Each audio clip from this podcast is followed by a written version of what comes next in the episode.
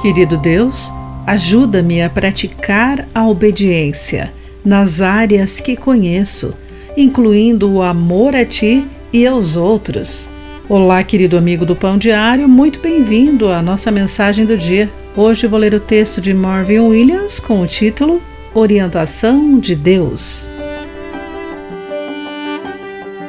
Quando o banco depositou por engano quase meio milhão de reais na conta de um casal, eles foram às compras fazer gastos exagerados e pagar suas contas.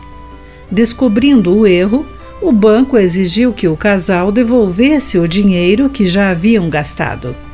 Eles foram acusados de roubo. Quando o casal chegou ao tribunal local, o marido disse a um repórter: Tivemos alguns conselhos jurídicos ruins.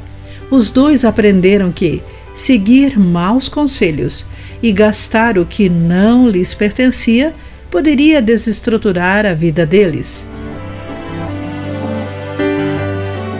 Já o salmista compartilhou conselhos sábios que podem nos ajudar a não estragar nossa vida.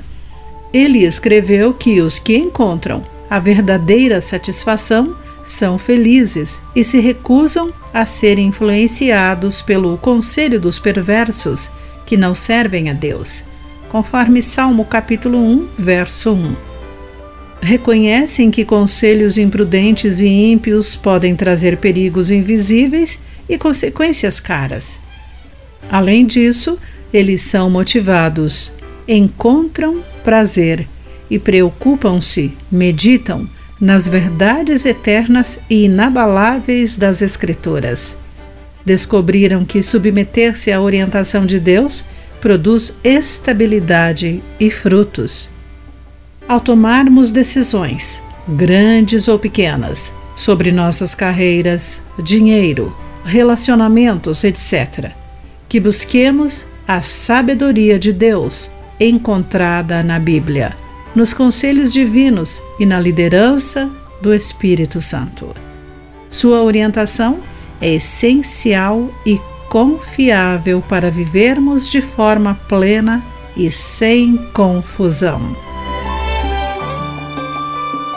Querido amigo, as Escrituras são essenciais para tomarmos decisões piedosas? Por quê? Pense nisso.